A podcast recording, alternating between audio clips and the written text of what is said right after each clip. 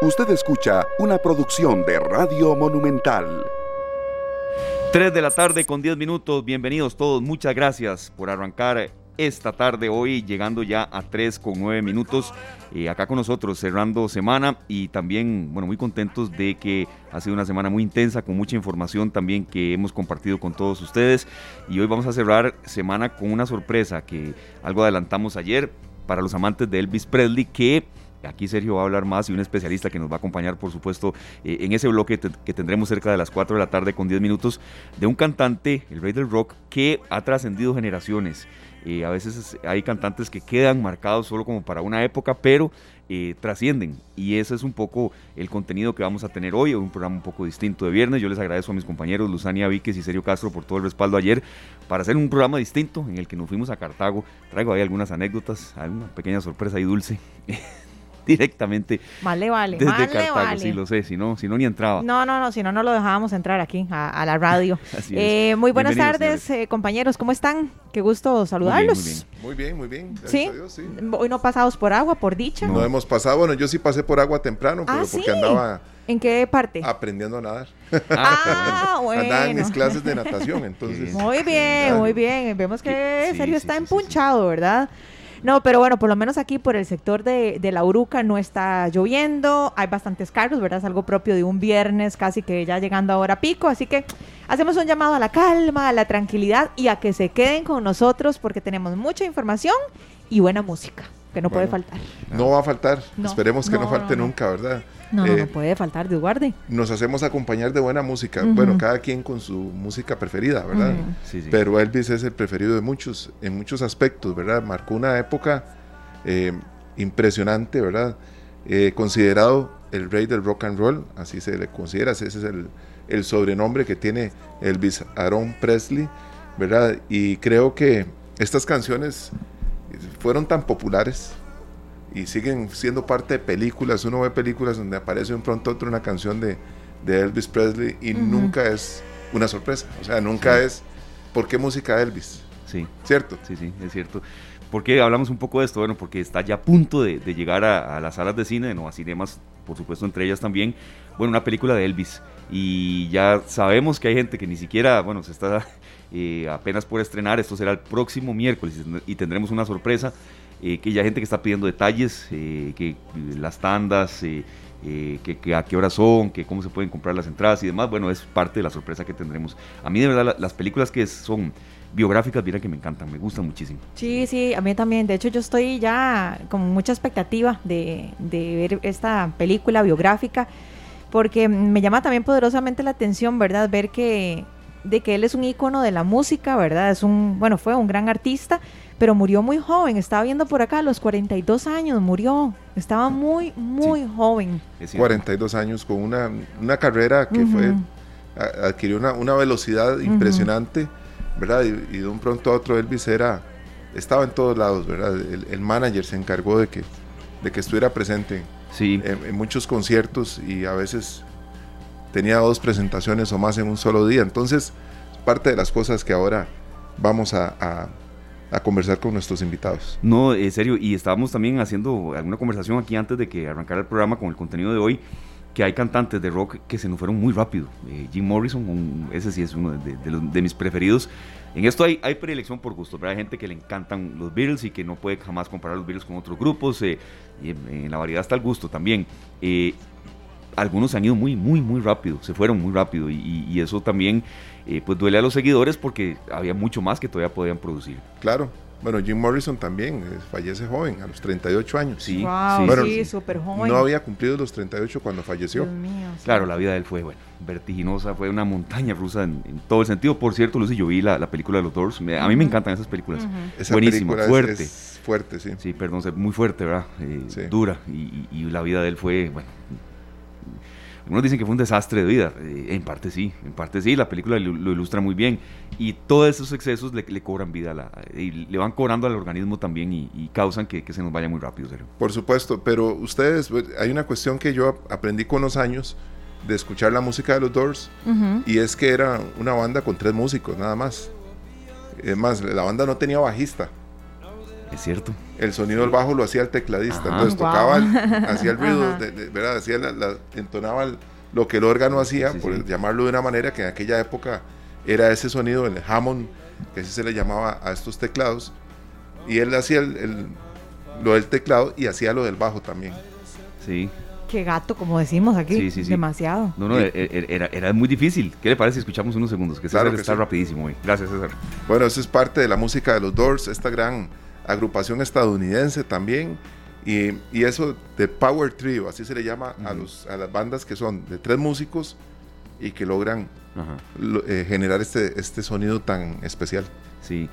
Bueno, es parte del menú que les tenemos hoy acá para, para, esta tarde, para todos ustedes. Estamos un poco rockeros de, la era antigua y, de verdad que, que, sabemos que a mucha gente le, le, gusta este género y sobre todo le encanta también los documentales. Antes de ingresar con nuestro primer invitado, que estoy seguro que está ahí o cantando o por lo menos eh, eh, tarareando algunas de estas canciones, sé que es de la época de él, aunque no es el rock su género preferido, ya les vamos a decir de quién se trata. Sí agradecerles de verdad compañeros por el programa de ayer, me encantó ir a Cartago. Eh, lo que se vivió allá, lo que vi, eh, de verdad el fútbol a veces uno, uno siente que, que puede llegarle mucho a la gente y, quería darles una, un par de anécdotas de lo que vi. A mí me encanta de verdad de, la noticia ir a estar en el lugar de los hechos Sabemos que por supuesto a veces es difícil, incluso esta tarde nació con una idea distinta que la pandemia moldeó a hacer entrevistas desde acá, pero cuando, cuando ya se ha dado la posibilidad y con todo el respaldo que siempre tenemos, no solo de la gerencia, sino de todo el equipo de producción acá de, Central de Radios, iremos a distintos sitios. Y un par de, cosas que vi que sí me llamaron mucho la atención. Por supuesto, quede campeón, quien quede campeón, siempre habrá gente llorando, gente que, que se abrace con, con alguien que nunca, que, nunca que, que, no conoce y que nunca más va a volver a ver. Pero lo que vi ayer, por ejemplo, en concreto, cuando iba llegando a Cartago por la parte del cementerio, de verdad vi varias tumbas con banderas de Cartago encima. Y eso fue de gente, ve, ya con esa mirada de Luzania lo dice todo, ve, de gente que, de que fue a decirle a la gente que ya no vive de que su Cartago quedó campeón. Y eso sí, de, muy fuerte, ¿verdad? Y por otro lado, de gente que ya estaba, eh, bueno, en, la Plaza Mayor y otras zonas donde yo estaba, que incluso ya después de tantas horas, de cuando uno se acerca a hablarles y, me, encantó de verdad que, que nos dieran tanta que me dieran tanta retroalimentación de que escucharon en la narración de Harry McLean, se lo dije a Harry por cierto y, le gustó mucho y me mandó la narración del gol para que yo se la volviera a mandar a las personas y fue muy lindo. Algunos reconocen el trabajo de esta tarde, algunos eh, eh, me chorreaban la, programación de Radio Monumental así, corrida, que incluso cuando ya uno les, les pregunta, bueno, ¿y cómo vio el gol? Y, los últimos 10 minutos y empiezan poco a poco no a llorar así, a totalmente, a ver, a moco tendido pero sí se les escapa una lágrima. Es decir, es un sentimiento muy fuerte que, que de verdad unió a un pueblo. Y esa era la, tercera, Luzán y Serio, que les quería comentar, la unión del pueblo. Ahí estaba gente que no se conocía, es decir, unos de Guadalupe de Cartago, otros de Taras. Y ahí empezaba mucho gusto, ¿cómo le va? Ah, sí, usted dónde vio el gol. Y, y, pues, a los últimos minutos estuvieron tensos, ¿verdad? Eso de fútbol eh, va más allá a veces del propio deporte. Bueno, de hecho que ayer tuviste la oportunidad de entrevistar a, a un caballero, no recuerdo el nombre, pero que venía desde el puerto. O sea, eh, él es oriundo de la zona de Cartago, pero bueno, venía desde el puerto precisamente porque su papá era cartaginés. Entonces, bueno, una historia, digamos, muy emotiva detrás de ese festejo, de ese gane del equipo brumoso. Y así podemos encontrar en cantidad de historias, ¿verdad? De los niños, ¿verdad? También que celebran con sus padres, de que lloran juntos y de, también adultos mayores. Hemos visto mucho en redes sociales eh, videos de adultos mayores. Ayer vi uno de un señor de 96 años, muy emotivo, en donde dijo, ya me puedo morir en paz, ya vi a, Cartago ganar. Entonces, imagínense qué bonito. Lindísimo. Y el programa Matices hoy tenía también muchas anécdotas y muchas historias. Buenísimo. Leyendas incluso de Cartago. Sí, sí, de, de verdad el reconocimiento para Randall. Sabía que yo estaba seguro que algo iba a ser él, que, algo distinto y sí, las particularidades de la provincia de Cartago estuvo muy bonito, de verdad, porque el fútbol es cultura también, la puede transmitir, es cultura y también es demostración de, de inadaptados sociales, como los que se saltan una maranda y quieren agredir a un jugador, Marcel Hernández, por ejemplo, o al entrenador si algo sale mal. y hay de todo, ¿verdad? También, porque yo en el estadio vi una gran cantidad de liguistas que, estaban pidiendo eh, aplaudir a, voy a decir los nombres, a Michael Barrantes y Allen Guevara y Michael Barrantes se subió a un muro porque lo estaban pidiendo los seguidores, algunos seguidores de la liga lo estaban felicitando. Hay de todo, uno no puede generalizar pero yo sí quiero rescatar, Sergio, perdón, que la afición de Cartago es muy respetuosa con la de otros equipos. De verdad lo, lo percibo así. Eso, es muy importante. Eso es muy importante porque eh, las otras aficiones, eh, por lo menos las de los otros equipos que se hacen llamar equipos grandes, Heredia, Cartago, Saprissa y la Liga, ¿verdad? Los, los, otros tres equipos que no son Cartago, Es una voladera. Ah, sí, sí. De, de filazos todo el día, ¿verdad? Exacto. Y uno no puede generalizar que, que son todos los aprecistas, o que son todos los, los heredianos, o que son todos los liguistas, pero sí, sí, en esas tres. Y pasa, pasa y y, yo creo que ayer sí quería rescatar eso porque, eh, bueno, me encantó ir allá y aquí en esta tarde les tenemos sorpresas. Vamos a ir a distintos lugares eh, cuando la noticia lo amerite y cuando también las posibilidades se den. Es parte del menú que les tenemos eh, para este segundo semestre del año. Bueno, son las 3 de la tarde con 20 minutos. Le agradecemos a don Eduardo Castellón Ruiz, vocero de la Superintendencia de Telecomunicaciones. Don Eduardo está con nosotros de nuevo porque se presentaron los resultados de una evaluación de calidad de telefonía celular en Costa Rica. Bueno, ¿Quién no tiene un teléfono celular ya, verdad? ¿Quién, quién no necesita de un teléfono para una emergencia, para trabajo, para esparcimiento? Y este fue un análisis que hizo la Superintendencia de Telecomunicaciones, la SUTEL, y también una firma internacional, pero que sea nuestro buen amigo Eduardo. Espero que la música le haya gustado, la de arranque. Sabemos que nos, nos sintoniza en la programación de Monumental también. Eh, ¿Qué arrojó este análisis? ¿Qué resultados eh, podemos comentar aquí con la audiencia de esta tarde? Bienvenido, Eduardo, de vuelta. ¿Qué tal Esteban? Un gusto saludarlos a vos, a Sergio, a Luzania. Siempre es un gusto compartir con ustedes y de verdad que no me pierdo la, la programación de Monumental y también de esta tarde, por supuesto. Eh, ahí estaba escuchándolos con, la música rock de hoy. No es mi género, ¿verdad? Pero sí, sí hay alguna música que me, gusta bastante y, ahí los, sigo y siempre estoy emperillado con Monumental y con esta tarde. Este estudio de la calidad de telefonía celular se realizó durante el primer semestre de este año y es muy interesante porque recoge la experiencia de los usuarios desde sus teléfonos. Todos los usuarios que tengan en su teléfono una aplicación que se llama OpenSignal, que es una firma internacional que se dedica a hacer este tipo de estudios, eh, lo que hacen es que esta aplicación recoge información de la experiencia de ese usuario en su teléfono, la traslada a bases de datos que luego se tabulan en el informe que eh, presentó la SUTEL sobre la calidad de celulares, de la, calidad de la telefonía móvil en nuestro país. Este informe, como les decía, corresponde al primer semestre de este año y se realizaron varios millones de muestras, aunque ustedes no lo crean, es una cantidad enorme de muestras para poder llegar a los resultados que eh, se dieron. se, básicamente se, se midieron 10 eh, 10 eh, puntos en los que la en los que la, la empresa OpenSignal da una calificación. Entonces, por ejemplo, en experiencia de video, ¿qué quiere decir esto? Esto quiere decir que toda esta gente que utiliza el celular para ver eh, aplicaciones o páginas que muestran video como Netflix, como YouTube, eh, en esta en esta calificación el ganador o el que me ofreció mejor calidad para ver video fue el operador Colby, ¿verdad? Que tuvo un 39.5% de calificación, seguido por Claro con un 37.6, muy cerquita, y en último lugar con 34.5 la empresa Liberty o antes Movistar. Este es justamente este parámetro fue uno de los que la empresa alertó, dijo que eh, tenía una importante posibilidad de mejora. ¿Verdad? También se midió, por ejemplo, la experiencia de los usuarios en cuanto a videojuegos. Cada vez es más usual que las personas utilicen su teléfono celular para jugar en línea.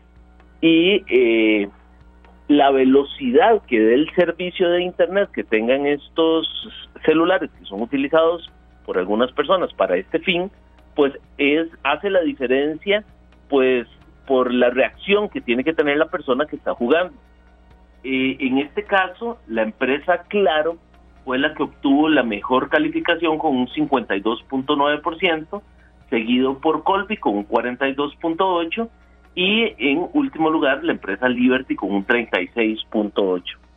En cuanto a las experiencias de voz, o sea, la calidad de la voz cuando usted hace una llamada, por ejemplo, a través de WhatsApp o a través de cualquier otra de estas plataformas que hay ahora, y que te permiten enviar voz, la mejor experiencia en voz la dio Claro con un 76.1, seguido por Colby con un 71.9 y Liberty con un 69.3. Ya cuando vamos llegando a las siguientes variables, lo que corresponde en la medición es a velocidad de carga y de descarga. Descarga de información es cuando usted entra a Internet, digita algún tema que le interesa buscar en, algún buscador, en Google o cualquiera de los otros que hay, el tiempo de, de respuesta, esa velocidad de descarga de información. Quien ofrece la mejor velocidad de descarga de Internet es la empresa Colby, que obtuvo un 20.7 en promedio megabytes por segundo. Esa es la, la, velocidad de descarga, digamos, en promedio más alta que dan los tres operadores, 20.7 y corresponde a Colby. Seguido por Claro con 17.9 y en último lugar Liberty con 8.7. Cuando se habla de velocidad de carga, que es cuando usted sube información a la red para enviarla a otro, a otro usuario, eh, quien ofrece la mejor eh, velocidad con un promedio de 7.5 es Claro, seguido por 6.2 de Colby y en último lugar la empresa Liberty con 5.5. Esos son, digamos, como que a grandes rasgos los principales indicadores que midió este, este estudio de calidad y que le permiten a los usuarios tener un criterio más técnico a la hora de poder tomar la decisión de contratar un servicio porque contratar un servicio, bueno, ¿y a quién se lo contrato? Bueno, depende para qué quiere usted el celular. Si usted quiere para jugar, pues hay una calificación que le dice quién le da la mejor velocidad. Si lo quiere para ver video, hay otra otra medición que le, indica cuál sería la mejor opción. Y eh, dependiendo de las necesidades de cada usuario, pues así va a ser eh, la, la, la, la información que pueda utilizar para contratar un servicio. Don Eduardo, eh, en este caso, bueno, le permite obviamente a los usuarios saber por cuál empresa de, telefonía móvil va a optar, ¿verdad? Porque es información que está ahí a la mano, eh, abarcando diferentes parámetros. Pero supongo que también le sirve muchísimo a estas mismas empresas para encontrar oportunidades de mejora, por ejemplo, en la parte de la velocidad, de la descarga de videos y todos estos rubros que valoraron. Correcto, efectivamente, esto es importantísimo lo que dice Luzania porque eh, pone en competencia a las empresas. ¿Verdad? La empresa que hoy no se vio tan bien en la foto se va a tener que esforzar para en el segundo semestre de este año, que es la próxima medición, verse un poco mejor. Y eso implica inversión en infraestructura, implica un montón de, de, cosas que están eh, conexas a, a una buena calidad que entonces los hace esforzarse por competir con sus eh, empresas pares para buscar cómo captar más clientes, ¿verdad? Y de hecho lo vemos en este en este en esta medición, por ejemplo, la empresa que más eh, ganó eh, digamos estas de estos parámetros, la empresa que más ganó parámetros fue la empresa Claro, que en informes anteriores no había ganado tantos como en esta. Entonces podemos ver que, por ejemplo, de 10 variables que se midieron, Claro ganó 5, la empresa Colby ganó 3 y empató en 1, y la empresa Movistar o ahora Liberty eh, ganó uno y, y empató el otro. Entonces realmente es interesante ver cómo semestre a semestre que se hace esta medición, comienzan a competir entre ellos y hacen que haya una, una variación importante en estos, en estos parámetros que son medidos y que son muy fiables porque recogen directamente la experiencia del usuario en sus teléfonos y luego se tabulan en un informe como este, que está disponible en la página web de Sutel, que es www.sutel.geo.cr, para que cualquier persona que lo quiera eh, consultar pueda, pueda verlo y pueda formarse un mejor criterio si está pensando en comprar un, servicio de telefonía celular. Claro, Eduardo, nosotros estamos acá compartiendo el link de la página de Sutel en nuestra publicación en Canal 2 Costa Rica para que quienes quieran ingresar ahí y hacer las consultas pertinentes, pues es, realmente una herramienta muy útil. Yo me pongo a pensar cuando uno tiene tanto trabajo, ¿verdad? Bueno, en el caso de nosotros que a veces nos toca grabar un, un video, un audio, o tener una entrevista vía internet, que el teléfono tiene que ser algo que esté liberado, que realmente corra bien y que tenga la posibilidad de conectarse para estos para tanto trabajo que tiene la gente hoy de manera virtual. Correcto, efectivamente, el, teléfono se ha vuelto una herramienta de trabajo indispensable para la mayoría de nosotros. ¿Verdad? Hay gente que prefiere salir sin la billetera de la casa que, que sin el teléfono. Hoy en día nuestros teléfonos nos permiten hacer pagos electrónicos, nos permiten conectarnos en redes sociales para estar informados, para compartir información, nos permiten eh, capturar cualquier momento en el que estemos a través de cámaras, compartirlo. De hecho, ha sido una revolución tan importante la que ha tenido este aparatito que todos llevamos en la bolsa, que eh, muchos de los noticieros y muchos de los medios de comunicación tradicionales han tenido que implementar estas plataformas que tienen los teléfonos para poder competir a la hora de transmitir noticias, ¿verdad? Antes eh, teníamos que esperar un noticiero en radio o en televisión para poder darnos cuenta de un evento. Hoy en día, eh, simplemente con abrir el, celular y abrir una red social, te das cuenta de lo que está pasando no solo en tu país, en el mundo, y con una velocidad vertiginosa. Entonces, realmente eh, han venido a revolucionar el quehacer diario de las personas y este tipo de información justamente se presta para eso, para que cada quien identifique cuál es su necesidad y pueda escoger de una manera más clara y con algún criterio técnico cuál es la mejor opción que le sirve dependiendo de sus necesidades. Pero realmente estos aparatos se han convertido en una herramienta de trabajo para muchísimos de nosotros. Por ejemplo, en este momento yo estoy en mi casa trabajando y estoy conversando con ustedes vía telefónica, ¿verdad? Para tener una entrevista y, si no estuviera esta opción, probablemente sería con un teléfono fijo, pero ya se limita la movilidad. Perfectamente yo podría estar en este momento movilizándome a cualquier otro punto y atendiendo la llamada con ustedes y, y, produciendo y trabajando. Eh, Eduardo, para ponerle un, ejemplo, la computadora que uno pueda tener, eh, puede tener 8 de RAM, eh, tantos de disco duro y demás, pero resulta que la cámara no es tan completa, ¿verdad?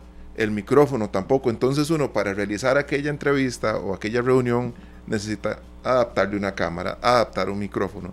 De, pero los celulares vienen completísimos con cámaras. Entonces se convierte en una herramienta. Lo digo porque estos días me ha tocado hacer entrevistas desde mi teléfono. Y lo que yo tengo que adicionarle a mi computadora para que funcione como un teléfono es una inversión muy importante. Entonces esperamos que esta información de verdad le sirva a muchísimos oyentes para que tomen mejores decisiones a la hora de contratar una compañía para servicios móviles. Correcto, Sergio.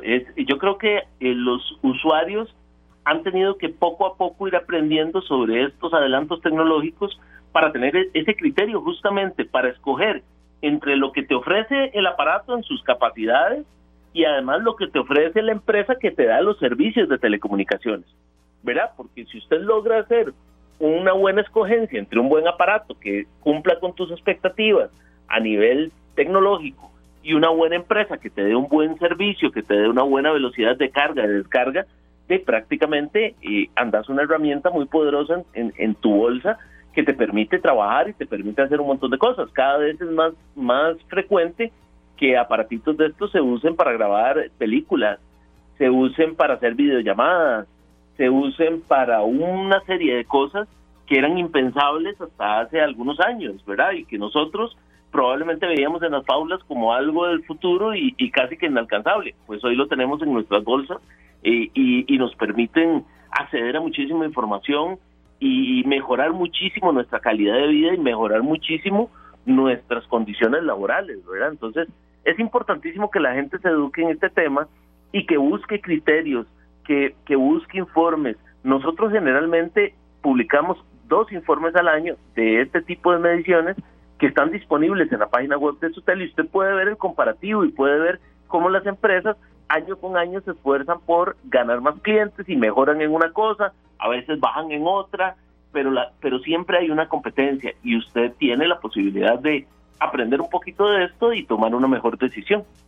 Claro, Eduardo, yo tenía una consulta también sobre consecuencias de esta evaluación de calidad. Aquí tal vez la, la, intención no es jamás eh, afectar a una de las empresas que brinda el servicio, sino esto también hasta los puede comprometer para que un próximo estudio, ojalá los resultados de cada una sean mejores y los beneficiados seamos cada uno de nosotros que aquí estamos trabajando con el teléfono, más adelante nos estaremos divirtiendo con el teléfono, luego volviendo a trabajar porque el uso es continuo. Correcto. definitivamente, Esteban. Eh, por ejemplo, eh, hay dos cosas que pasan con este estudio. La primera es que Sutel hace una evaluación de estas, de estas calificaciones que se le da a cada operador en estas variables que se miden y se les pide un plan de mejora que tienen que ejecutar para comenzar a mejorar eso. Eso por un lado, ¿verdad? La, la digamos la presión del regulador para poder mejorar el servicio. Pero la mayor presión la hacen los propios usuarios cuando se empoderan de este tipo de información, porque no se esperan a que lo arreglen, simplemente se pasan de empresa. Ahora la portabilidad numérica te permite cambiarte operador de telecomunicaciones y llevarte tu mismo número. Entonces no hay una barrera que te impida moverte entre las empresas. Y esto realmente dinamiza la competencia y hace que la gente se preocupe por estos parámetros y que busque cómo mejorarlos semestre con semestre cada vez que se miden. Entonces, realmente hay una presión importante para las empresas que tienen que buscar las oportunidades de mejora para subir esas calificaciones en estas variables que se les miden. Don Eduardo, usted mencionaba ahora que este estudio ustedes lo realizan dos veces al año. Ustedes van teniendo entonces todos estos estudios en la página para uno como usuario poder hacer el, comparativo y en qué parte de la página se encuentra. Y tal vez si podemos decir la página, creo que sería importante para que la gente tome nota. Claro, los, los informes están en la página web de Sutel, que es www.sutel.go.cr, ¿verdad? Y ahí en una pestaña que dice eh, informe de redes móviles, están los de redes móviles, informes de redes fijas, están los de internet fijo, eh, hay informes, digamos, que se hacen también anuales de percepción de los usuarios, ya no es tanto un parámetro técnico, sino que es la opinión de los usuarios sobre X o Y empresa, que también es válido y le puede dar una luz a las personas para tomar una decisión. Y también en la parte de comunicados de prensa, ahí tenemos eh, síntesis de todos esos informes que la gente puede consultar y están explicados de una forma más sencilla, eh, más concreta y que permiten formarse ese criterio para poder tomar una, una mejor decisión a la hora de contratar un, servicio de telecomunicación. Don Eduardo, yo estoy acá leyendo eh, eh, el informe el más reciente, el que estamos comentando, y, y, algo que rescato muchísimo y se lo quiero compartir a la gente, es que está muy fácil de entender, ¿verdad? No es como que uno lo abre y son 852 páginas y no, no, todo viene bien explicadito, eh, con porcentajes, con posiciones, eh, todo está muy, muy fácil de digerir y creo que eso hace que uno como usuario realmente lo entienda, porque si yo en el momento en que abro el documento es un documento demasiado extenso y de repente tiene demasiados tecnicismos, ¿verdad? Más como para un ingeniero, probablemente cualquier usuario no lo, no lo entienda. Entonces eso es algo que yo quiero rescatar e invitar a la gente para que en serio ingrese a la página y vean si van a optar por algún servicio, si tiene lo que ustedes andan buscando. Correcto, Luzani, hacemos un gran esfuerzo por tratar de simplificar todo el lenguaje que se utiliza en este en este tema porque es lenguaje muy técnico, ¿verdad? Son ingenieros que hacen este tipo de mediciones y a veces pues ellos ven muy normal eh, cierta jerga que se usa en este gremio para para decir ciertas cosas. Tratamos de simplificarlo lo más posible y hacerlo de, de forma accesible para el público, porque de quien se beneficia de esto directamente es el público, ¿verdad? Todas estas cosas se hacen para el público, para que el público pueda eh, tener un criterio más claro a la hora de decidir, ¿verdad? Y que pueda probar, ¿verdad? Dichosamente eh, en nuestro país pues no hay restricciones para que usted se pueda pasar de un operador a otro y puede ir probando y que se quede donde mejor se sienta de acuerdo a sus necesidades. Entonces es importantísimo eso, es información muy clara y todo está claramente explicado. En todo caso, si no, nos pueden llamar también a, a la SUTEL y con mucho gusto les les, les atendemos y les explicamos cualquier duda que tengan en torno a, alguno de estos informes, que, repito, se hacen de manera semestral y se, y se cuelgan en nuestra página web para que todas las personas puedan tener acceso a ellos. Perfecto, Eduardo, nos parece un tema de verdad eh, no solo muy útil, sino conveniente, y lo agregaba con un dato aquí que buscamos de, de el eh, Ministerio de Ciencia y Tecnología. Costa Rica es el país con más líneas celulares por habitante de Centroamérica. Eh, y sí, yo, creo que, es, un, instrumento total para, para todo el mundo. Estamos por encima del promedio de penetración celular de los países de OCDE. El OCDE, si mal no recuerdo, anda como en 1.21, nosotros estamos en unos 50 aproximadamente. Entonces, realmente eso habla muy bien de la competencia que hay en el país en, en este mercado, ¿verdad? Recordemos que la apertura del mercado se da hace aproximadamente 10, 11 años y a partir de ahí ha venido evolucionando el servicio al punto que hoy conseguir un celular eh, tarda la persona lo que tarda en llegar a un mall y tiene tres opciones. Recordemos que hace unos años para conseguir un celular había que apuntarse en una lista, había que esperar varios meses, había que comprar el teléfono por un lado que era muy caro, había que comprar la línea por otro lado que también era bastante costosa y al final era todo un tema tener un celular. Hoy en día eh, usted tarda lo que tarda en llegar a un mall y además hay opciones eh, dependiendo de sus necesidades y de su, de, su alcance económico. Pero hay muchas opciones para que usted pueda, pueda tener un buen servicio. Perfecto, Eduardo. Bueno, muchas gracias por haber estado con nosotros. Y Eduardo, sabemos que usted es un fiel oyente de, esta tarde y de Monumental también, que, se ríe ahí solo cuando escucha pelando el ojo a veces en el carro. Así que, don Sergio, le va a decir la responsabilidad que usted tiene ahora para ir a corte comercial, Sergio. Bueno, es que me, ha quedado un poco complicado complacer a don Eduardo. La vez pasada hablamos de la canción Plástico, de Rubén Blades. Ah, ¿cierto? Qué buena memoria, qué buena memoria, sí. Ajá, sí, es cierto. Sí, sí. Este, ¿Cuál canción le gustaría escuchar para chinearlo un poquito? ¿Cuál canción? Bueno, como hoy estamos un poquito mm, rockeros, ¿verdad? Ajá. Me gustaría Larry B de los Beatles. De los Beatles, ok, perfecto. Sí, sí, sí, excelente pieza y la verdad que eh, a mí me transmite muchas emociones, ¿verdad? Es, un, es una pieza muy, muy, muy bonita y que se ha perpetuado en el tiempo, ¿verdad? Es algo que no pasa de moda. Y tiene una historia lindísima, eso, eso, es algo de lo que vamos a hablar más adelante, esta canción, en, en otro programa, porque sí es una historia muy bonita en la que Paul McCartney se inspiró para, para escribir esta canción.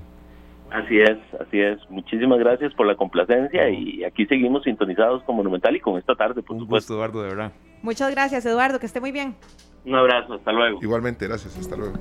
Bueno, el, el 8 de enero de 1935, hace un poco más de 87 años, nace Elvis Presley en, en Mississippi y después, pocos años después, se convierte en una de las estrellas más populares a nivel mundial y después del siglo pasado es uno de los artistas más icónicos también, o de los personajes, porque no solo como artista. Es todo un personaje, un referente incluso del, del rock and roll a nivel mundial. Ahora, la vez pasada, hace un par de semanas, me parece que estuvimos hablando de que la mayoría de los éxitos de Elvis Presley se dieron en cuestión de cinco años, ¿verdad? Me parece. Sí, en la década de los 50. Ajá. Eso sí me impresionó ahora, porque hay muchos temas que uno conoce a Elvis, entonces uno pensaría de que, no sé, que hubo 20 años, ¿verdad?, donde se lanzaron todos esos temas. Y cuando, cuando escuché ese dato que vos compartiste, me, me asombré bastante, porque entonces fueron esos cinco años de hit tras hit, ¿verdad?, prácticamente. Exacto, él grabó muchos discos, ¿verdad? Ajá. Llegó un momento en que sus presentaciones en vivo eran tan importantes que entonces ya lo grababan en concierto. Mm, de una vez. Entonces hay muchos discos, hay varios discos de Elvis en, en concierto en donde cantaba muchos temas que habían sido éxitos de alguien más. Entonces él, cantó muchas canciones, entre ellas My Way, ¿verdad? De, que Frank Sinatra la hizo un éxito. De Frank Sinatra, sí. ¿Verdad? Eh, canciones como esa, en algún momento Elvis la grabó. La cantó en un concierto, quedó grabada y siguió sonando también la, canción, la versión de Elvis. Sí, aquí estaba buscando, perdón. Eso que mencionaba Luzania, que usted reforzaba serio, que sí, se nos fue demasiado joven fue un infarto agudo de miocardio, la causa específica. No quería decir algo que no era lo correcto y, y, bueno, en, el mundo hay fans de Elvis Presley por todo lado y si hay un dato impreciso, ni lo, ni lo de que usted lo dice y, aquí lo corrigen. Ahora, hay algo, hay algo que yo estoy deseando ver en esta película documental, ¿verdad? Que no sé si lo van a esclarecer ahí o por lo menos si es algo que se va a abordar.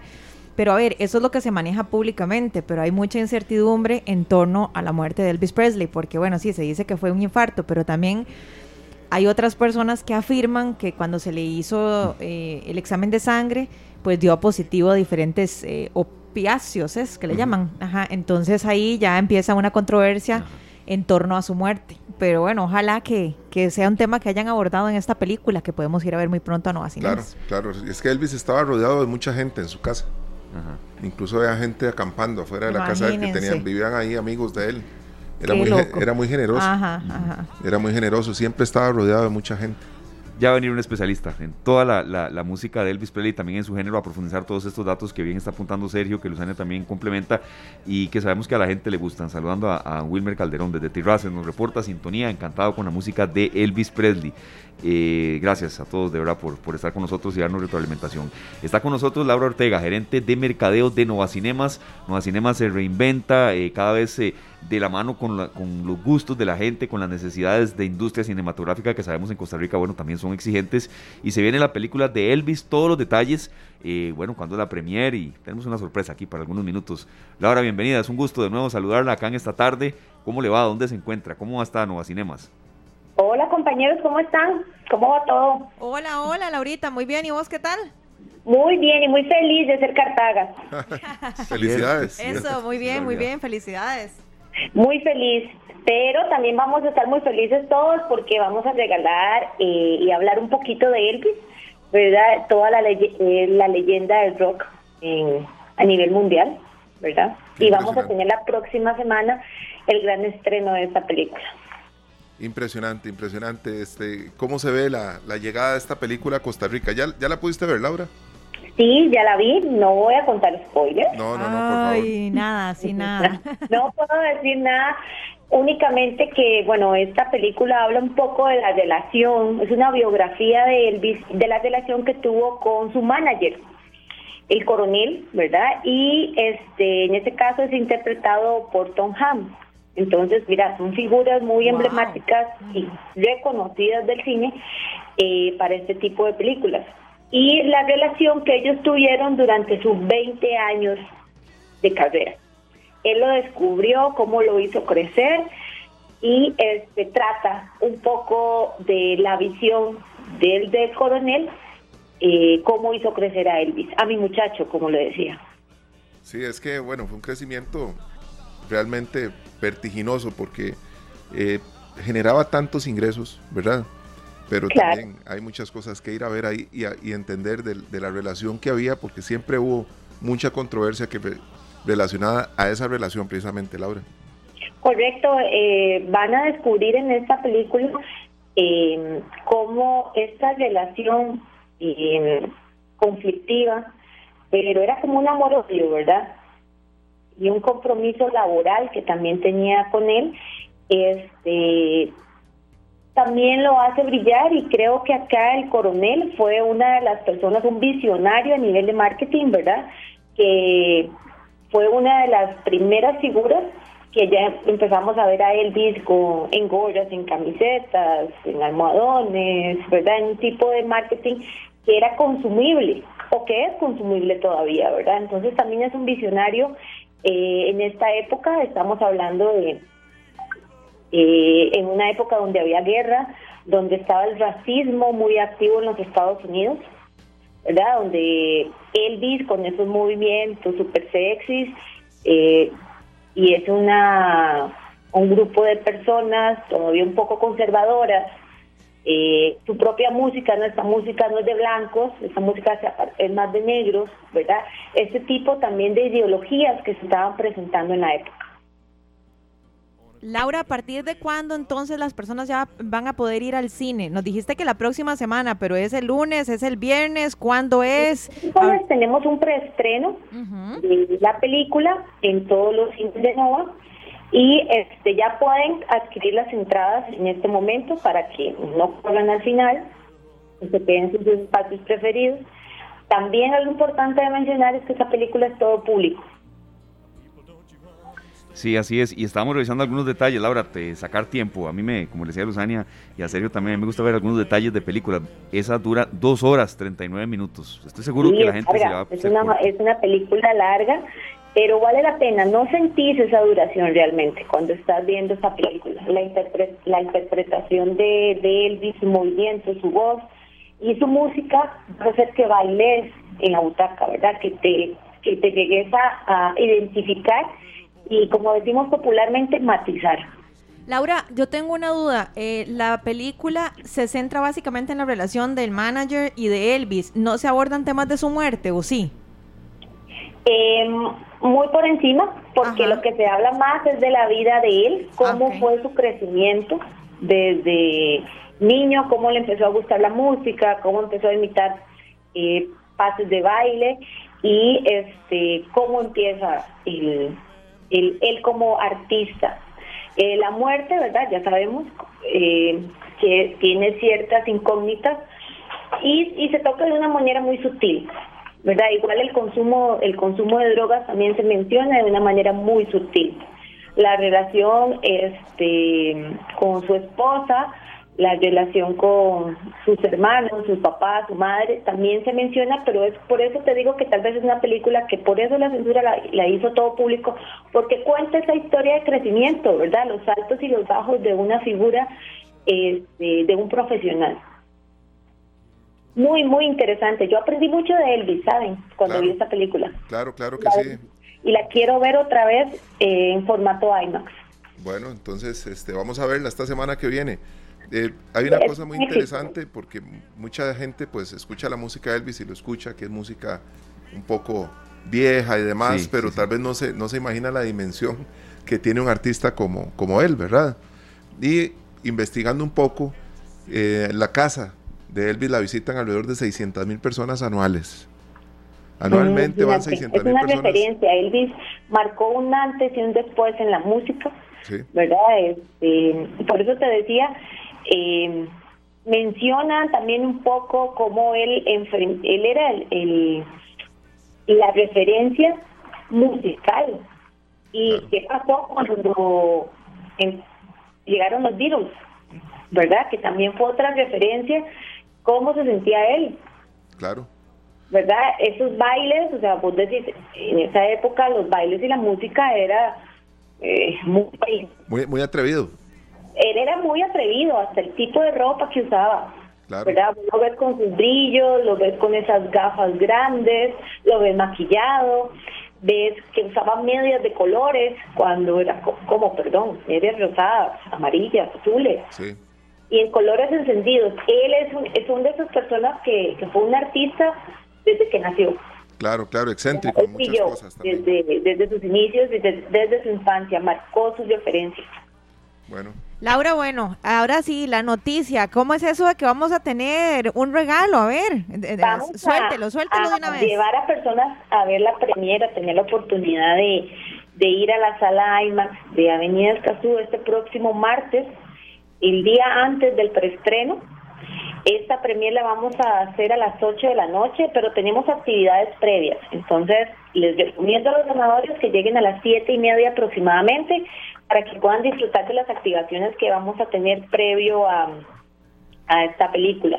Ok, Laura, esto va a ser en Escazú entonces. El más experto acá del tema musical es Sergio y él sabrá cómo hizo esas entradas.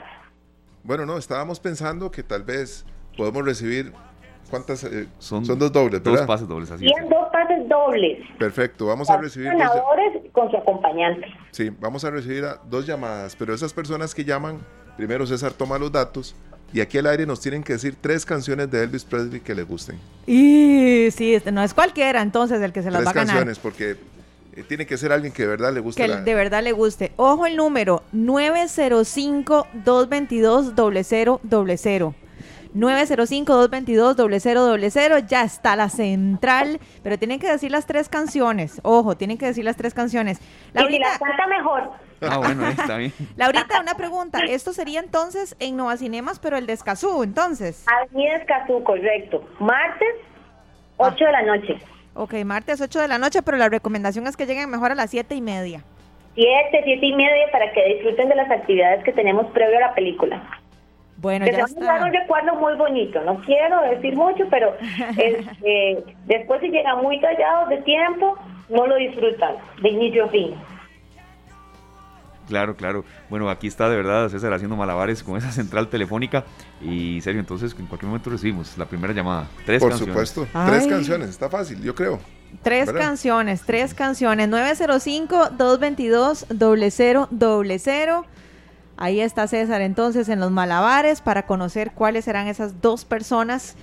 Son dos pases dobles, eh, o sea, dos personas que podrán irse con un acompañante a Nova Cinema de Escazú el próximo martes. Bueno, este Laura, yo voy a hacer una trivia aquí en la cabina. Ajá, sí, ¿cuál es la trivia? una canción de Elvis. Está bien. Ah, ya entiendo. Para, ustedes, Una, ah, canción que ustedes me digan, tal canción de Elvis. Híjole. ¿Cuál les gusta? Ay, vea, no me voy a poner a tararearla aquí. ¿Qué torta, Laura? Sí. Porque nosotros también estamos participando. No, no, no, no, no. Y vea que no estoy viendo la computadora ya. Can't Help Falling in Love. Esa me encanta. Esa como él la interpreta. Eh, a ver, sí, sí, conozco mucho la música de él pero esa canción me encanta como él la interpreta. Otros grupos la también Hay una tienen sus, versiones, sí. La V40, muy la, bonita. La V40, así sí. es, sí. Suspicious Minds. Esa es buenísima. Ah, esa, esa es buenísima, sí, sí, sí. Me costó, pero me llegó, me llegó.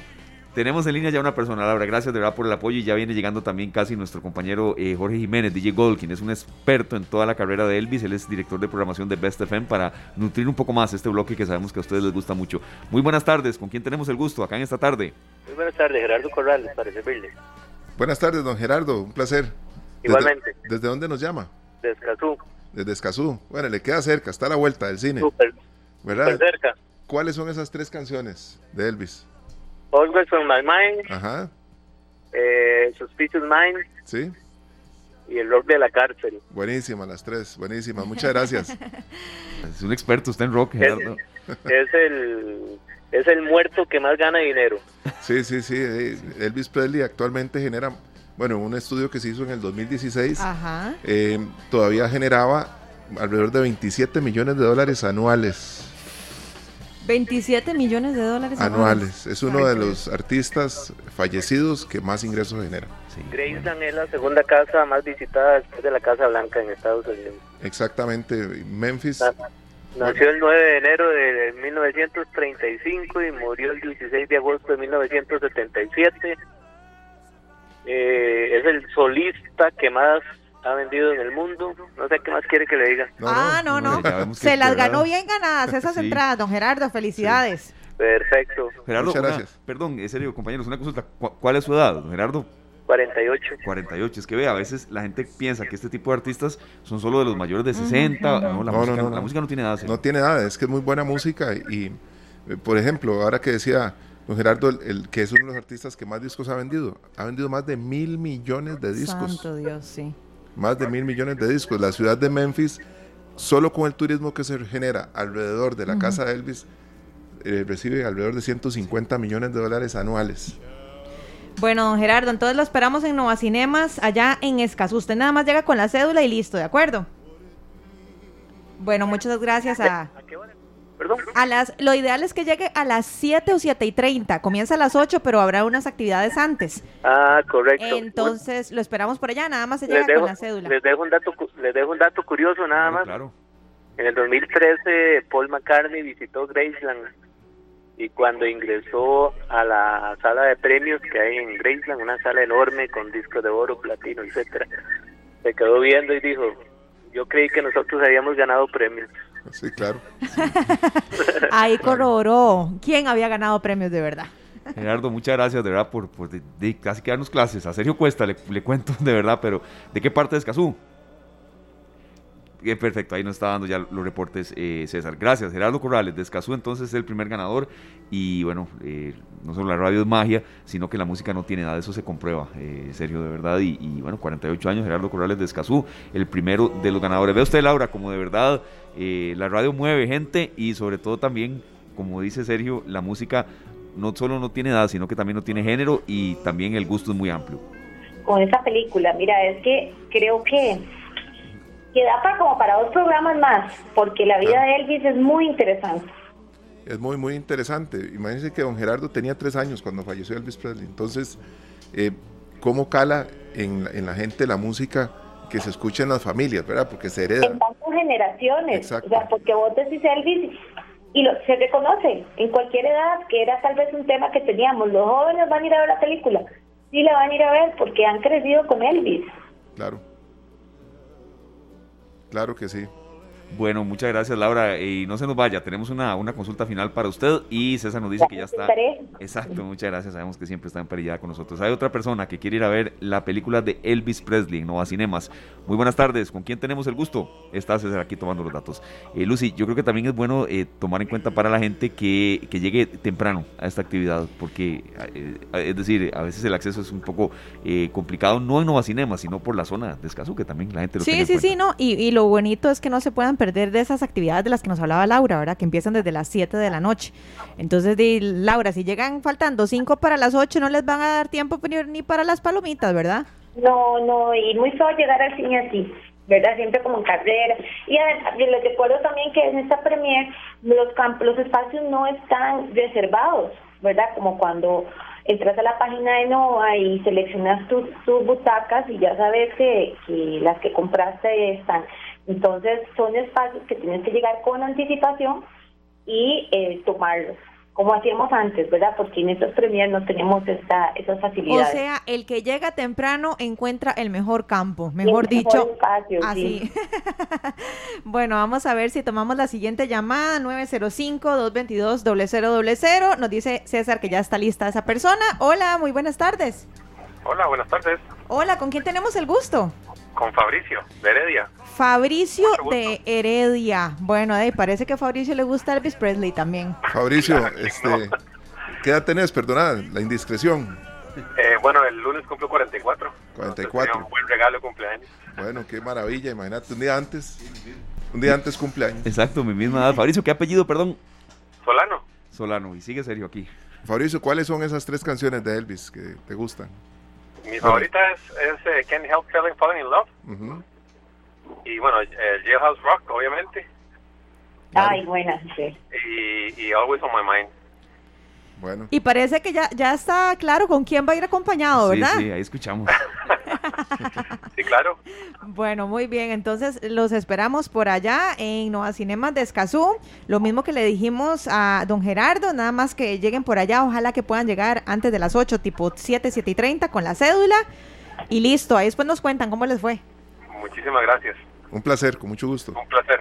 Gracias. No, muchísimas gracias a ellos. Eh, Gerardo Corrales de Escazú y Fabricio Solano de Heredia y a César también, con todos los malabares que hizo para tomar los datos de mucha gente que está llamando esa Central y sigue y sigue sonando. Eh, vamos a hacer una pausa y luego venimos con más de Elvis Presley. Laura, muchas gracias, de verdad. Siempre aprovechar. Con gusto, compañeros.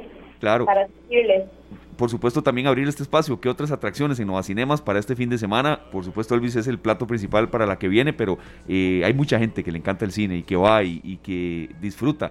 Eh, no es lo Esta mismo. semana el gran estreno es por Amor y Trueno. Los amantes de, de la saga de las películas de Marvel, este, esta es la tercera película de Thor, está espectacular. Eh, para mí de las dos anteriores que tiene Thor, esta está muy, muy buena, cumple con, con muchos estándares de que nosotros los seguidores de Marvel y otros personajes que aparecen que uno les tiene cariño porque son de la de Marvel aparecen. Entonces tenés esa esa emoción cuando ves la película. La película también es todo público, eh, entonces toda la familia puede ir a verla. El guion está muy cómico eh, también el guion tiene momentos de, de amor, ¿verdad? Eh, y también el ver a Thor para las chicas. Opa. Eh, sí, eso suena interesante. Sí, sí. Está muy bonito el muchacho, ¿verdad? de muy buen ver. Aquí, aquí, bueno, a mí se me iluminaron los ojos y, mis compañeros estaban muy atentos también. Sí, a todas las mujeres creo que se nos iluminan los ojos con Thor, ¿verdad? Este, y no desde ahora, sino desde la saga que viene con, con los Avengers. Pero esta película es el plato fuerte de esta, de esta semana. Les decía que es todo público y este aparece nuevamente Natalie Portman que era en, el, en, las sagas anteriores Jane Foster, que era la novia de Thor. ¿Recuerdan esos, esas antiguas películas? Perfecto, perfecto. Entonces, ese es el plato fuerte de esta, de esta semana. Eh, también para recordarles que eh, Nova tiene una apertura de cines, como estamos en vacaciones, estamos abriendo a las 11 de la mañana y hay muchas películas que tienen precio especial por estar en matiné. Entonces, esta es una excelente oportunidad para ver películas como Thor, como eh, Jurassic, como Buzz Lightyear, como grandes éxitos y películas grandes a un excelente precio. Ver los Minions también, ¿verdad? Que son, son títulos con, de periodo de vacaciones. Estamos abriendo a las 11 de la mañana. Es una oportunidad para venir temprano, tener un buen precio y disfrutar de una o dos películas, porque el matiné está desde las 11 a las 2 de la tarde. ¿Hasta cuándo va a ser eso, eh, Laura, de lo del precio especial? ¿Hasta que se terminan las vacaciones? Hasta las vacaciones. Ah, ok. Bueno, siempre tenemos matiné, siempre tenemos matiné fines de semana, pero lo que hicimos en esta ocasión es ampliarlo a toda la mm. semana de vacaciones. Sí, para que todas las familias vengan y aprovechen la, las películas que tenemos en temporada de vacaciones. Perfecto. Que son muchas. Bueno, invitados, invitados entonces a, a irse al cine, entonces a disfrutar en familia. Laura, eh, como siempre, muchísimas, muchísimas gracias y bueno, nos vemos muy pronto por Nova Cinemas. Claro, completamente, ustedes saben, son bienvenidos en los tres Nova y esperamos verlos el, el, el próximo martes. El martes voy yo, fijo. claro que sí. Totalmente invitado. Muchas gracias. Un fuerte abrazo, Laura Ortega de Nueva Cinemas, ahí antojándonos un poquitito, un abrebocas de lo que podremos disfrutar en Nueva Cinemas durante estos días. Vamos a seguir hablando de esta película, pero vamos a ir a una pausa comercial y ya continuamos con más de esta tarde, así que no se vaya muy, muy lejos, que ya, ya casi volvemos. Las 4 con 22 en esta tarde escuchamos a Elvis Aaron Presley y para hablar más allá de lo que hemos podido conversar de este gran artista, vamos a aprovechar también el aniversario de Best FM. Claro. ¿Me parece, compañeros? Aquí en esta tarde, Luzania, como estábamos diciendo antes de la pausa, siempre están los, los especialistas para que la gente escuche no solo eh, en voz de ellos temas que desarrollamos, sino que tomen mejores decisiones. Y bueno, DJ Gold por acá. Eh, pues, la estamos pasando muy bien hoy viernes, ¿verdad? Sí, bienvenido, DJ Jorge Jiménez. Eh, algo, ah, eh, amigo, póngalo aquí, así, muévalo el, muévale el conector a este lado. No, acá. Exactamente. ya, ahora sí. eh, ya, ahora sí, sí, sí. Me, engañó.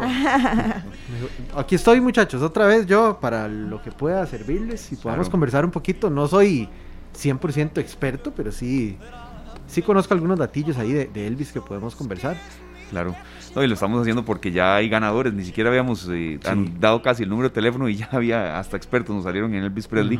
Y como decía Serio, el rey del rock, pero también muchísimas eh, cosas de él que siguen sucediendo, Serio, a tantos años de su muerte. Claro, es que, vamos a ver, lo que hemos hablado muchas veces, la música es simple y sencillamente buena o mala, ¿verdad?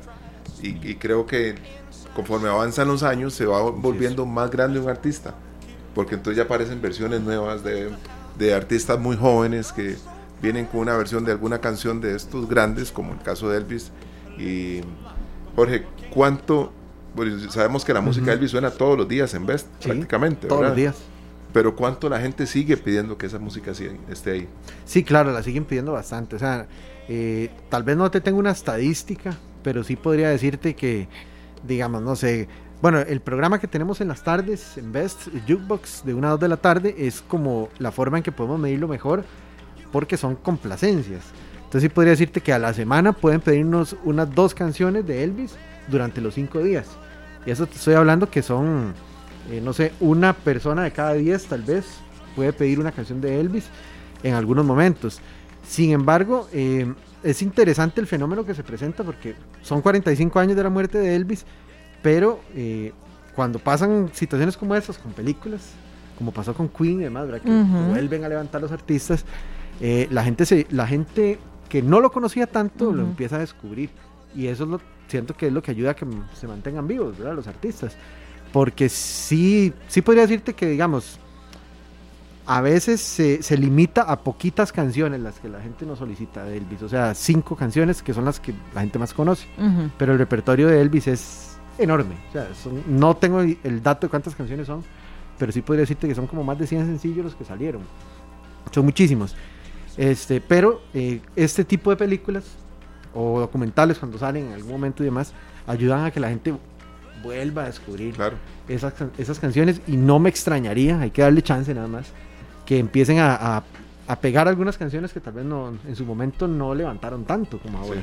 Y yo creo que la, película, sin lugar a dudas, va, a generar ese, ese levantamiento del que hablas. Ahora, eh, nuestro oyente, el que nos llamó ahora, nos compartió, un, nos compartió un dato muy interesante que yo desconocía del todo. Es más, me gustaría hasta corroborarlo, a ver si es cierto, porque nos decía que es el artista eh, que ya falleció que genera más dinero. Yo hubiese pensado que era un Michael Jackson, por ejemplo. Es que eh, Elvis tiene el el récord de ser el, artista, el, solista que más discos ha vendido en la historia, más que Michael Jackson. O sea, él como solista, pero no sé después de muerto. Imaginaría que sí porque tiene más años de haber muerto. Aunque eso no dice nada, digamos, pero podría ser, ¿verdad? Michael Jackson tiene apenas 13 años. Sí. Entonces... Lo que se dice es que es uno de los artistas que ya fallecidos más dinero genera. Sí, o sea, el que, el, que ha el que ha vendido más discos sí es. Sí, claro. Sí. A menos de que suceda un fenómeno con Michael Jackson, que sería el otro solista. Porque de ahí, de ahí, de ahí por ejemplo, están los Beatles, pero es un grupo. Es un grupo. Y los Bee Gees, que es un grupo también, pero solista. Creo que ah, sería la competencia de él, pero, pero, y me imagino que con una película como esta se va a disparar más. Mil millones de discos. Sí, es un aporte importante que hacen mis compañeros. Eh, Jorge, eh, porque la película, a ver, eh, dependerá del comportamiento de la gente cuánto permanezca en cartelera, pero los efectos que la industria cinematográfica tiene pueden impulsar de nuevo eh, a un cantante después de, después de su fallecimiento y toda la gran cantidad de, gente que tal vez él dejó en herencia después de lo que esto venga, porque sabemos que una película eh, tiene que tener sus derechos de transmisión también, es decir, viene, toda una ganancia eh, que por supuesto existe también y, se toma en cuenta. Ah, sí, totalmente, totalmente.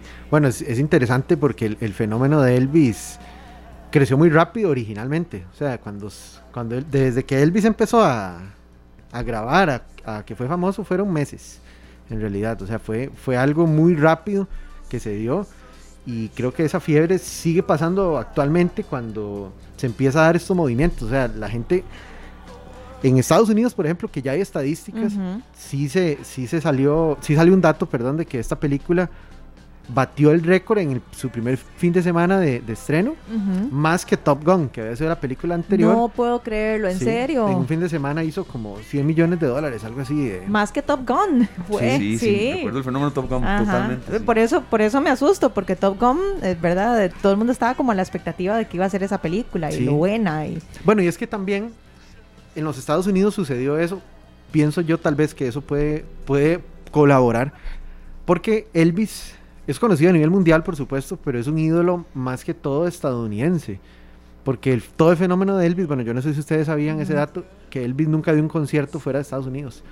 No lo sabía. Nunca. No, no, no, lo sabía. Solamente todo lo que hizo fue dentro de Estados Unidos. Nunca se presentó fuera. Contrario a The Beatles, que cruzaron el charco a los Estados Unidos, y Rolling Stones, y bueno, el mismo Michael Jackson, que creo que en todo el mundo lo conocen, pero Elvis nunca lo hizo. Entonces, se consolidó como un fenómeno más estadounidense que llegó a otros países por medio de la radio, por ejemplo, en su momento, que era la, la única forma prácticamente. Y eh, con excepción de un concierto que se transmitió a nivel mundial, que fue en Hawái en el 72. Pero de ahí, em, Elvis, siento que al ser un fenómeno tan fuerte en Estados Unidos, se reflejó en esto, pero obviamente nuestra cultura está muy influenciada musicalmente hablando, ¿verdad? A nivel comercial, digo yo, para que no nadie me lo tome a mal, ¿verdad? Este, está muy influenciada por los por el mercado estadounidense, entonces eh, no me extrañaría que aquí sea un fenómeno similar. Bueno, hablando de esto, por ejemplo, Michael Jackson en el 2018 generó ingresos por 60 millones de dólares. En el 2018, Elvis 39 millones de dólares. Imagínate. Bob Marley 20 millones de dólares. Sí. Tres de los cinco artistas que fallecieron y más dinero generan. Sí, es demasiado. Aquí una pregunta para ustedes, dos expertos en música. No, digo que Luzano no lo sea, pero eh, de verdad el conocimiento de Sergio y de, y de Jorge Jiménez, DJ Gol, eh, por eso están aquí también en este bloque. Todos estos artistas que usted está mencionando, Sergio, de los, a ver, de, la mayoría que escuché murieron muy jóvenes. Lamentablemente la música, la, vida así es muy convulsa, eh, vicios también, noches sin fin, derroche. Que, en el caso específico de Elvis, ¿dónde, ¿qué tan largo más sienten ustedes que puede haber llegado si, si bueno, hubiese tenido eh, tal vez una vida más tranquila en, algún aspecto? Recordemos que se fue a los 42 años. Sí. Bueno, yo, si me lo preguntas a mí, es difícil de decirlo, pero yo pensaría que su carrera iba para abajo. Sí. Okay, o sea, porque el fenómeno disco que ya, ya le estaba cayendo encima, a menos de que él se hubiera reinventado en su música, tal vez. Pero ahí lo hemos visto con ejemplos de artistas muy grandes. Claro. el mismo Michael Jackson le fue así. Empezó en los 2000 y se acabó prácticamente. Entonces, yo pienso que tal vez no hubiera sido una carrera, o sea, hubiera terminado en los 80 a lo mucho. Hay, una, hay un montón de, situaciones que se daban en las décadas en las que Elvis produjo tanta música, 50, 60 y 70. Pero ya en los 70 la producción musical de él bajó y casi que hay casi que resúmenes de sus discos, presentaciones en vivo que se grabaron y se vendieron sí. con canciones que no todas eran canciones de Elvis. Sí. ¿Verdad? Entonces ya la producción de su música no era tan fuerte en sus últimos años. Y eso es muy importante. Eh, estamos hablando de una época, por ejemplo, los Beatles llegan a Estados Unidos, tocan en un estadio y el audio que utilizaron para ese concierto era el audio del estadio. Entonces ellos no se podían escuchar entre ellos. Claro. Parte de los motivos por los cuales los Beatles dejaron de cantar en vivo era que estaban cansados de que ellos en realidad no estaban disfrutando los conciertos. Se genera una, una cuestión que tenía que ver con la posibilidad de generar mucha plata con las presentaciones en vivo y Elvis se dedica más a hacer conciertos que a grabar música. Entonces ahí, si él no fallece ese día por un infarto, por las cuestiones que hayan sido, es muy difícil ver que con el aumento de peso que ha tenido y demás, hubiese podido vivir muchos años más claro. grabando música nueva. Bueno, y algo, algo que Elvis también, o por lo menos toda la gente que también tenía detrás de él, hizo en los 70 fue eh, la famosa residencia que tuvo en Las Vegas. Eso le ayudó mucho a mantenerse en, iniciando los 70 y todos esos años, porque no eran tanto conciertos masivos, que sí hacía, pero también era que la tecnología no lo permitía tanto. Ahora es muy sencillo, entre comillas, hacer un concierto, pero como dice Sergio, de los Beatles, que se veía lo complicado que era, ¿verdad? En, ese momento, eh, él vivió parte de lo mismo. Eh, entonces se hacían muchos, muchas presentaciones en teatros o lugares cerrados, que eran más controlados, por decirlo así. Y Elvis, eso fue algo de lo que le ayudó un poco. Pero sumando lo que dice Sergio, es cierto. En el, uno de los últimos, no, en el último concierto que, que dio Elvis Presley, una de las canciones que cantó fue Don Chain Melody la famosa melodía desencadenada, de que es un cover. Entonces ya se veía que estaba optando por esa.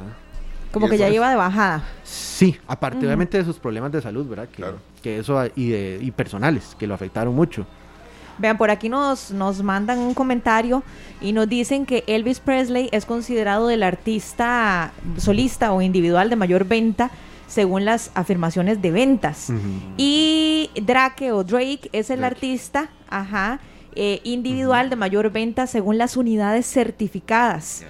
Entonces, ¿eso en español qué significa? ¿Qué quiere decir lo de las unidades certificadas? Es que pienso que, bueno, las unidades certificadas son, son premios que dan algunas entidades. Hay una que es la Record Industry Academy Award, creo que es así.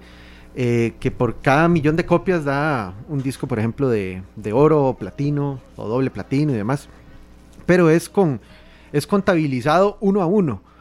El fenómeno de Elvis, pienso yo que por ser algo tan viejo, ¿verdad? tan antiguo, cuando es más, yo creo que ni siquiera existía este tipo de, de premia, de, de, conteo de. Por eso hablamos de, que no están certificadas. Creo que fue en el 58 que empezó esto de, la certificación, por ahí andaba, o 56 y Elvis inició en el 55. Entonces hubo muchos discos que no se sabe cuántos fueron los que vendieron. Sí, y, aparte de eso, eh, digamos que entraban los discos sencillos a la venta, ¿verdad? Que todo esto generaba muchísima plata. Uno oía una canción y esa única canción puede ir a comprarla. Y la gente la iba a comprar. Yo tengo discos de Elvis de la época. ¿verdad? Tengo sencillos que compró mi abuelita de Elvis Presley, los conservo y los compró. Cuando salió la canción le gustó, fue ahí lo compró. Tengo long plays de conciertos de Elvis y algunos discos que son importantes en la carrera de él, pero lo que iba a resumir una cuestión con la música, ahora que hablábamos de cuánto duraría más un artista si hubiera seguido vivo. Si ponemos atención a lo que generaron los, los músicos y los cantantes más populares en la historia de la industria, su época productiva, popular y exitosa no es toda la carrera. Podríamos hablar de que los Rolling Stones pueden estar programando conciertos para el año 2022, pero el último éxito de los Rolling Stones como banda fue hace muchísimos años. Claro. Entonces tal vez esos años productivos, exitosos, no son tan extensos. Pueden durar toda la vida cantando juntos. Puede ser una banda que cumpla 60 años juntos. Pero tal vez no produjeron tantos éxitos como en 7, 8, 9, 10 años. No, y, y, el cambio, es que el cambio generacional, de gusto, o sea, todo, todo afecta. Elvis, por ejemplo, en los 60 si bien le iba bien todavía, él, le afectó mucho los Beatles, los Rolling Stones y toda la invasión británica, por ejemplo, porque la gente empezaba a gustarle esa, esa música, que si bien se inspiraban mucho en el rock and roll que, que hacía él u otros artistas, pues era ya algo distinto. Entonces la gente empezaba, eh, no sé, me imagino que los adolescentes incluso empezaban ya a ver a Elvis como para señores en ese momento. Claro. Entonces se iba quedando atrás. Puede ser también eso, o sea, Elvis inició en el 55, eh, fallece 22 años después, ya 22 años de carrera, es bastante. Si lo empezaste a seguir a los 16 años y ya tenés 38 años, 40, ya tenés hijos probablemente, tenés otra generación atrás que ya le va a usar otra cosa, entonces ya él pasa como a, eh, no a segundo plano, pero digamos como a un artista ya para otro público mayor.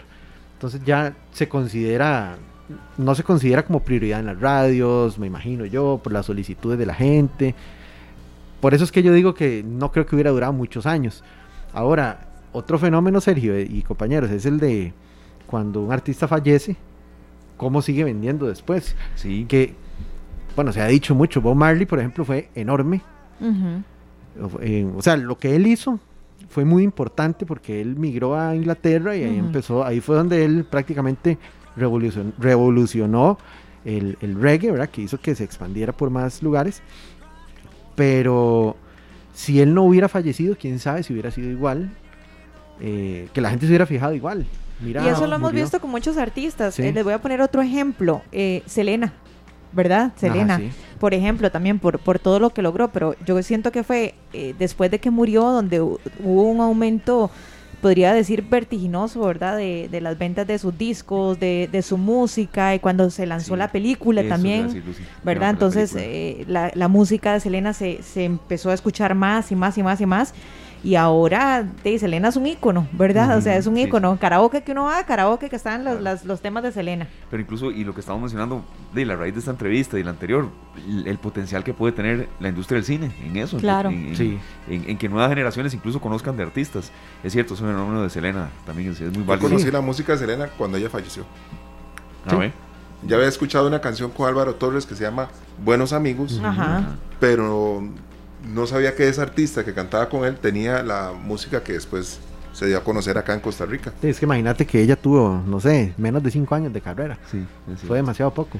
Un artista, por ejemplo, que fue demasiado grande y ahora le cuesta mucho es Madonna, por ejemplo que uno dice, si a Madonna le hubiera sucedido algo así, fallecer hace años y todo, tal vez su carrera. Esa respuesta que me dieron ustedes dos buenísima, no, por el hecho de que un cantante, eh, si hubiera seguido su carrera, no necesariamente quiere decir que, de que hubiera vendido más, o, o, incluso a veces hay algunos que siguen y siguen y siguen y ya la voz no les da, o, empiezan a borrar.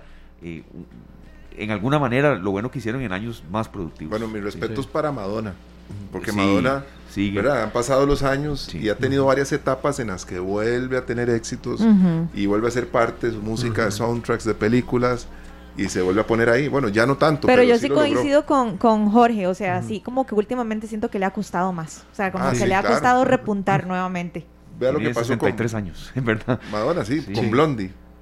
Blondie, que fue una banda que en finales de los 70s y todavía a mediados de los 80 fue súper exitosa se desapareció del mercado como hasta el año 98, por ahí. Pegan la canción María. Ah, sí. ¿Verdad? Y vuelve Blondie otra vez a ser parte. Bueno, yo conocí a Blondie hasta esa canción, María. Por ejemplo. Y recuerdo, porque yo tuve la oportunidad de conocer a Deborah Harry y preguntarle que qué se sentía haber tenido tanto éxito 20 años atrás y volver y, ¿verdad? Pero fue la única canción que volvieron a pegar. Sí, la única. No tuvieron la fuerza ni tenía la propuesta musical para adaptarse a lo que se estaba dando en ese momento. Los, los por ejemplo, tienen un inicio y un final prácticamente.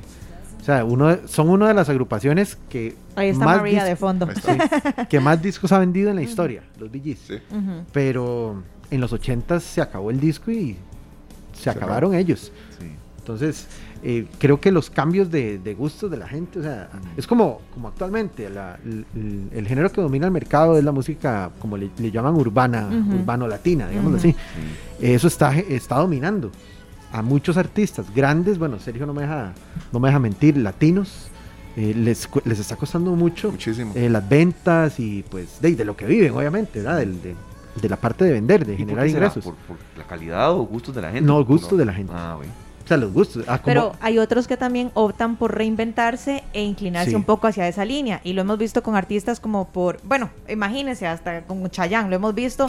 Lo hemos visto con Shakira, por ejemplo, que en algún momento la vimos más como por el pop, por la balada. Y desde hace unos años para mm. acá, ya la vemos más por el pop urbano, por ejemplo. O sea, ya, ya. Por ejemplo no, perdón, perdón. Mm, no, no, eso, que, que ella ha tenido como, no sé si ha tenido o ha querido incursionar en estos otros géneros y eso le ha abierto las puertas. O agrupaciones de repente una pizca más nuevas, como Rake también, que antes eran como muy románticas y ahora de repente uno puede estar tomándose algo en algún lugar y después empieza uno a bajar y todo con Rake. Un, artista que a mí me sorprendió mucho el, el cambio que hizo fue Carlos Vives porque Carlos Vives prácticamente había desaparecido desde inicios de los, dos, bueno, 2001 que sacó Carito y otra, otra canción, desapareció hasta que sacó una canción que precisamente se llama Volvían a ser. Y de ahí en adelante pues empezó a, vender y a ser otra vez exitoso, que es uno de los artistas de pues latinos que eh, más representativos, ¿verdad? Entonces, sin duda alguna creo yo que si Elvis, para volver a Elvis, digamos, si él hubiera seguido vivo, definitivamente en algún momento se hubiera tenido que reinventar. En algún momento. O sea, ya haciendo, haciendo rock más pesadito, tal vez más, más fuerte.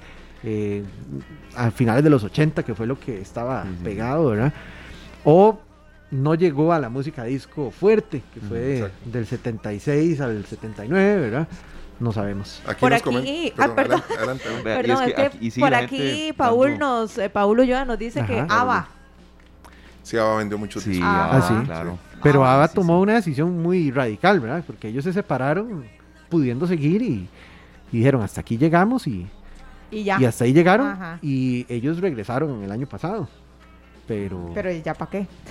Fueron de, yo creo que todos los seguidores que tenían, los seguidores que descubrieron su música en el momento, la mayoría ya o no están o, o ya no, o ya tienen otros intereses en la vida, porque también la gente cambia sus, sus prioridades, ¿verdad? Claro. Entonces. Es que es, que es un estilo de vida desgastante, ¿verdad? Familia, bueno, imagínense. Sí. De un país para otro. Eh, madrugadas eternas, eh, desgaste en la salud. Imagínate que a Ava, no me acuerdo el número exacto, pero era un número exagerado. A Ava le un productor le había ofrecido como 2 mil millones de dólares por hacer 30, 40 conciertos. Y ellos dijeron que no hace 10 años o 15 años. y ellos que valga a veces. dijeron que no, que no. Y las cosas de la vida, ¿verdad? Volvieron. Si tal vez hubieran aceptado en ese momento, pues. Pero el año pasado regresaron con una gira. Ellos están planeando, por ejemplo, un, hacer una gira de conciertos, pero eh, con digital completamente, con hologramas. Porque ellos ya aceptan que no están para, para un trajín así. Bueno, interesante dos cositas que quiero eh, mencionar acá. Nuestro amigo George Grant, que nos escribe desde Limón y dice que recordemos la época eh, con la música cristiana de Elvis también. claro. Y la música navideña también, que tiene un par de discos de música de Navidad. Ahí lo sonamos en vez, de hecho, tenemos para, para la época de Navidad, tenemos a Elvis. Y otro detalle que quería tocar acá con el tema de los artistas latinos que están pegados con su música, que han pegado por varias décadas, y que empiezan a incursionar con, con el género urbano, ¿verdad? Es muy interesante. Los DJs apostaron por la música disco y fueron muy criticados porque ellos con sus baladas y su música habían logrado establecerse, sí. ¿verdad? Eh, les costó, les costó, pero llegaron. Cuando ellos agarran y graban los soundtracks de Fiebre de Sábado por la Noche y Grease, apuestan, ganan porque venden la música que les dio la gana, los discos que les dio la gana, pero se les acabó la carrera. No pudieron regresar a lo que eran antes del disco. Exactamente. Bueno, muchas gracias, de verdad, eh, Jorge, por haber estado acá.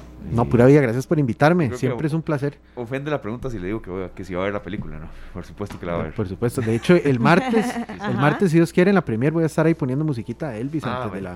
Ah, qué antes bueno. de la premier. Sí, sí, entonces para que se den la vuelta. Y ahí tenemos regalitos también con, con Best.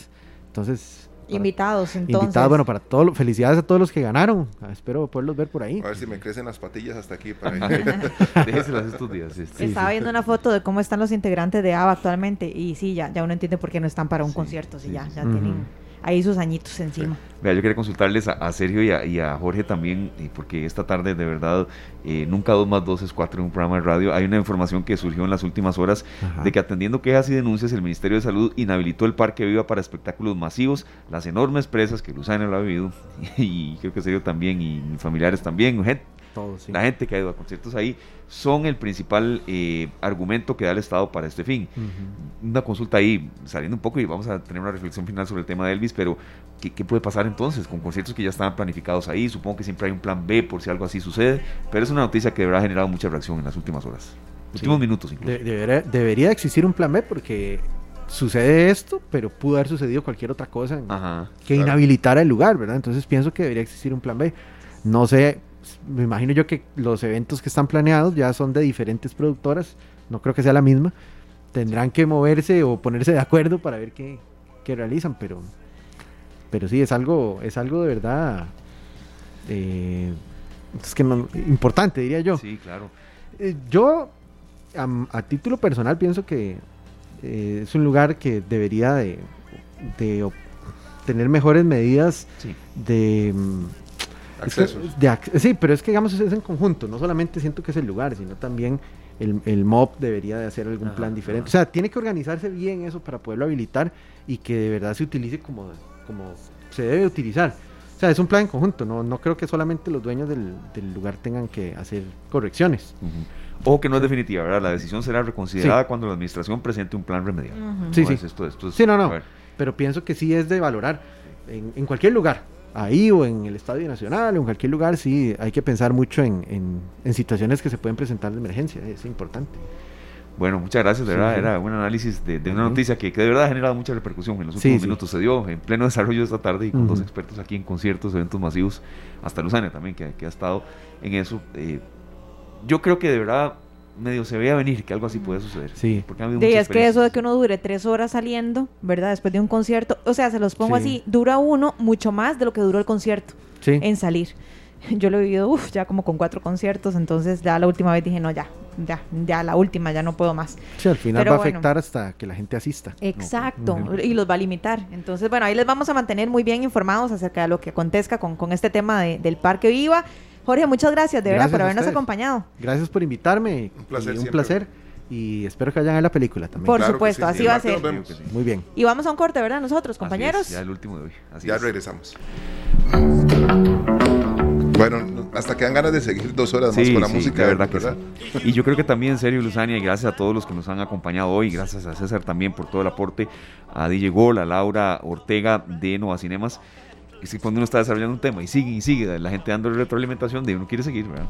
Pero sabe, sabe que, que, hay una audiencia que, que, está cautiva en eso. Bueno, yo sé que muchos estamos deseando ya ver esa película autobiográfica de Elvis Presley y bueno, ya saben, a partir del próximo martes ya está en Nova Cinemas de Repretel. Sí, así es. Agradeciéndole también a Francisco Chino González que nos estaba escribiendo por acá, serio, nos dice que las canciones que más le gustan son Always on My Mind para mi esposa y Blue Moon para mi mamá, nos dice. Bueno, ahí, este, no acaba la lista. Sí no acaba la lista, de verdad que eh, es un artista que llegó para quedarse y lo vamos a ver en muchas películas más. Su música va a estar ahí presente. Gracias compañeros, de verdad fue una semana muy productiva, vamos con mucho compromiso para la semana entrante, las gracias a mí, también a la gerencia que siempre nos da todo el aporte, el soporte para desarrollar los temas. Y bueno, a todos ustedes que son nuestra razón de ser, venimos con mucho análisis, la semana entrante tenemos sí, es el campeonato arranca hasta el próximo 20 de julio. Habrán algunos eh, cambios ahí, pero la semana entrante de 3 a 5, los 5 días. Entonces aquí venimos con mucha ilusión. Así es, los esperamos desde ya, los invitamos y que tengan un maravilloso fin de semana. Bueno, nos vamos con el rock de la cárcel. Gracias, feliz fin de semana. Que la pasen. Este programa fue una producción de Radio Monumental.